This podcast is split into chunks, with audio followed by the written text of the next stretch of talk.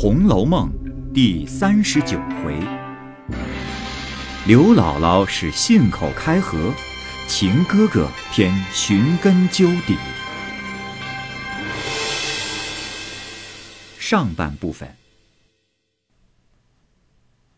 话说，众人见平儿来了，都道：“哎，你们奶奶做什么呢？怎么不来了？”平儿笑道：“，他哪里得空来？因为说没有好生吃的，又来不得，所以叫我来问还有没有，叫我要几个拿了家去吃吧。”湘云道：“有多着呢。”忙令人拿了十个极大的。平儿道：“哎，多拿几个团旗的。”众人又拉平儿坐，平儿不肯。李纨拉着他的手，笑道：“哼，偏要你坐。”拉着他身旁坐下，端了一杯酒送到他嘴边。平儿忙喝了一口，就要走。李纨道：“哎，偏不许你去！现见的只有凤丫头，就不听我的话了。”说着又命：“嬷嬷们先送了盒子去，就说我留下平儿了。”那婆子一时拿了盒子回来，说：“啊，二奶奶说叫奶奶和姑娘们别笑话要嘴吃。哎，这个盒子里是方才舅太太那里送来的灵粉糕和鸡油卷儿，给奶奶姑娘们吃的。”又向平儿道：“说使你来，你就摊住玩不去了。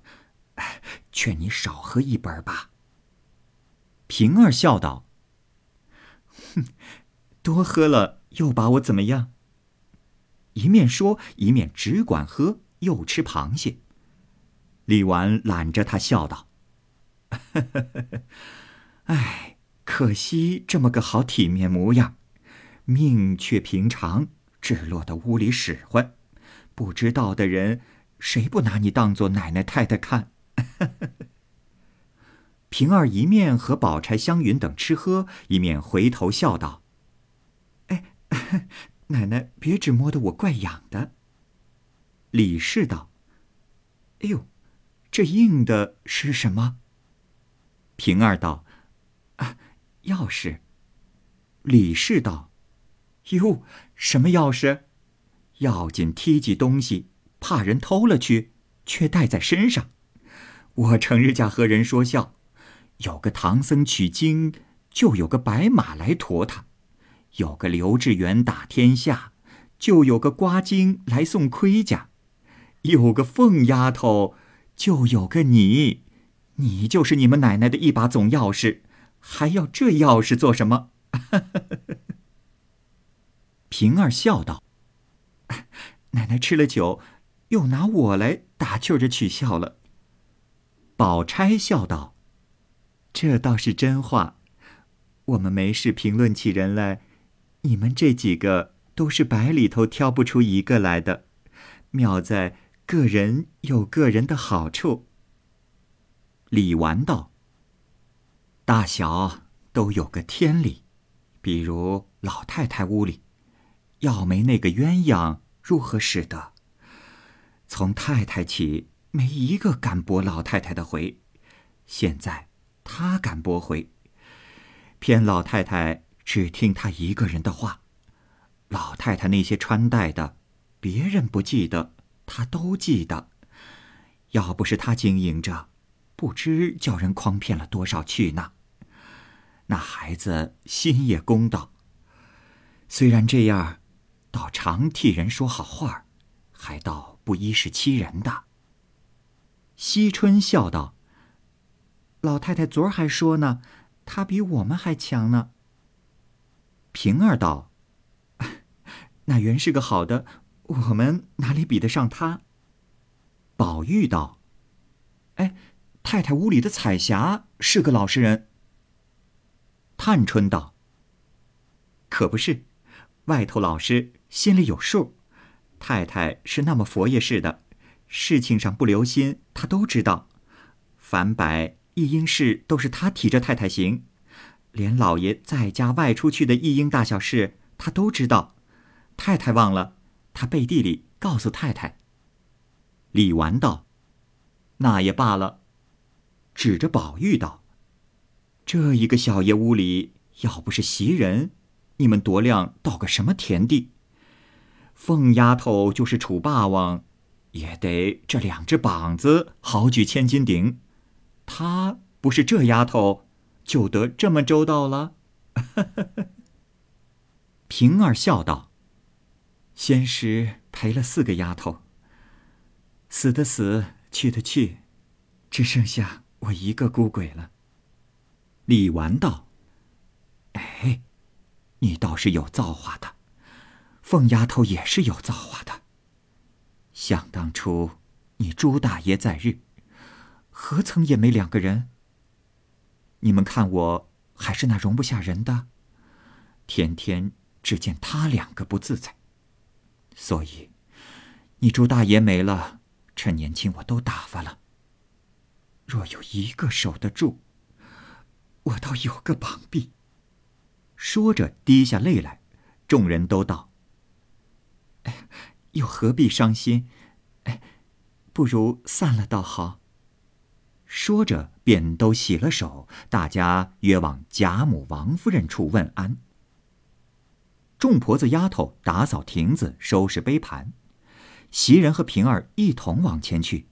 袭人因让平儿到房里坐坐，再喝一杯茶。平儿说：“啊，不喝茶了，再来吧。”说着便要出去，袭人又叫住问道：“这个月的月钱？”连老太太和太太还没放呢，是为什么？平儿见问，忙转身至袭人跟前，见左近无人，才悄悄说道：“哎，你快别问了，横竖再迟两天就放了。”袭人笑道：“哎，这是为什么？唬得你这样？”平儿悄悄告诉他道：“这个月的月钱。”我们奶奶早已织了，放给人使呢。等别处的利钱收了来，凑齐了才放呢。因为是你，我才告诉你，你可不许告诉一个人去。袭人道：“哎呀，难道他还短钱时，还没个足验，何苦还操这心？”平儿笑道：“哎，何曾不是？这几年拿着这一项银子。”翻出来有几百来了，他的工费月例又使不着，十两八两碎银子攒了放出去，只他这贴几利钱，一年不到有上千的银子呢。袭人笑道：“哼，拿着我们的钱，你们主子奴才赚了利钱，哄得我们呆呆的等着。”平儿道：“哎，你又说这没良心的话。”你难道还少钱时？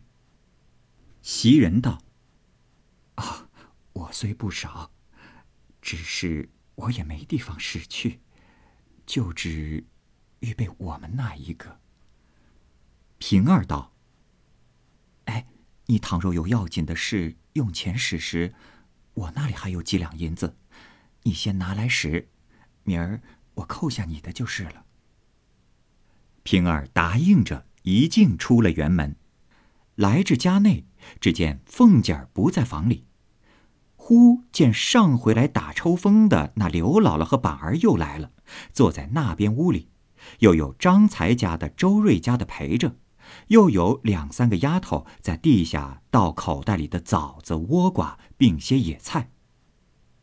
众人见他进来，都忙站起来。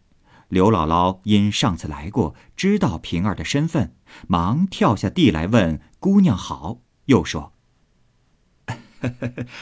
家里都问好，呃，早要来请姑奶奶的安，看姑娘来的，因为庄稼忙，好容易今年多打了两担粮食，瓜果菜蔬也丰盛，啊，这是头一期摘下来的。”并没有敢卖呢，留着尖儿孝敬姑奶奶、姑娘们尝尝。姑娘们天天山珍海味的，也吃腻了。这个吃个野味儿，也算是我们的穷心。平儿忙道：“哎呀，多谢费心。”又让座，自己也坐了；又让张婶子、周大娘坐，又令小丫头子倒茶去。周瑞、张才两家的因笑道：“哟，姑娘今儿脸上有些春色，眼圈儿都红了。”平儿笑道：“啊啊，可不是，我原是不吃的。大奶奶和姑娘们只是拉着死惯，不得已吃了两盅，脸就红了。”张才家的笑道：“哎呦，我倒想吃呢，又没人让我。明儿再有人请姑娘，可带了我去吧。”说着，大家都笑了。周瑞家的道：“早起我就看见那螃蟹了，一斤只好称两三个，这么三大篓，想是有七八十斤呢。”若是上上下下，只怕还不够。平儿道：“啊，哪里够？不过是有名儿的‘吃’两个字。那些散种的，也有摸得着的，也有摸不着的。”刘姥姥道：“哎呦，这样螃蟹今年就值五分一斤，十斤五钱。”五五二两五，三五一十五。再搭上酒菜，一共倒有二十多两银子。阿弥陀佛，这一顿的钱够我们庄稼人 过一年了。平儿因问：“哎，想是见过奶奶了？”刘姥姥道：“呃，啊。”好见过了，哎，叫我们等着呢。说着，又往窗外看天气，说道：“天好早晚了，我们也去吧。哎，别出不去城，才是饥荒呢。”周瑞家的道：“啊，这话倒是，我替你瞧瞧去。”说着，一径去了，半日方来，笑道。哎呀，可是你老的福来了，竟投了这两个人的缘了。平儿等问怎么样，周瑞家的笑道：“啊，二奶奶在老太太跟前呢。我原是悄悄告诉二奶奶，刘姥姥要家去呢，怕晚了赶不出城去。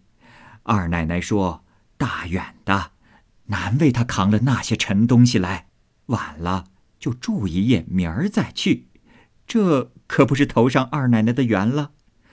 这也罢了，偏生老太太又听见了，问刘姥姥是谁，二奶奶便回明白了。老太太说：“我正想找个击鼓的老人家说话，请了来我见一见。这可是想不到头上缘分啦。”说着。催刘姥姥下来前去，刘姥姥道：“这我这生相怎好见的？哎，好嫂子，你就说我去了吧。”平儿忙道：“你快去吧，不相干的。我们老太太最是惜老怜贫的，比不得那个狂三诈四的那些人。啊，想是你妾上，我和周大娘送你去。”说着，同周瑞家的引了刘姥姥往贾母这边来。二门口该班的小厮们见了平儿出来，都站起来了。又有两个跑上来，赶着平儿叫姑娘。平儿问：“又说什么？”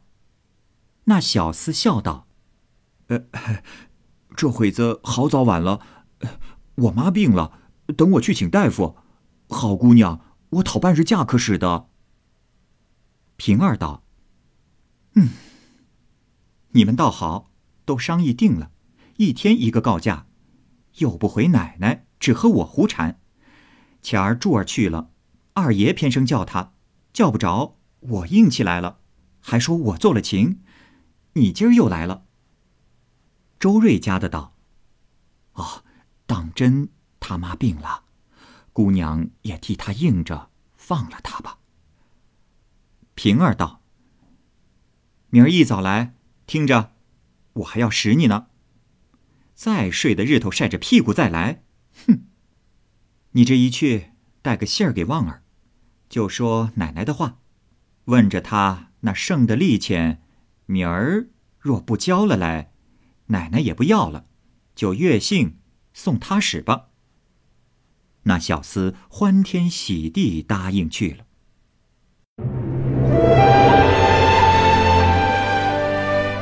好，各位听友，由于时间的关系，我们这期节目就先播到这儿。欲知后文详情，欢迎您关注蚂蚁晒尔，并订阅我播讲的《红楼梦》。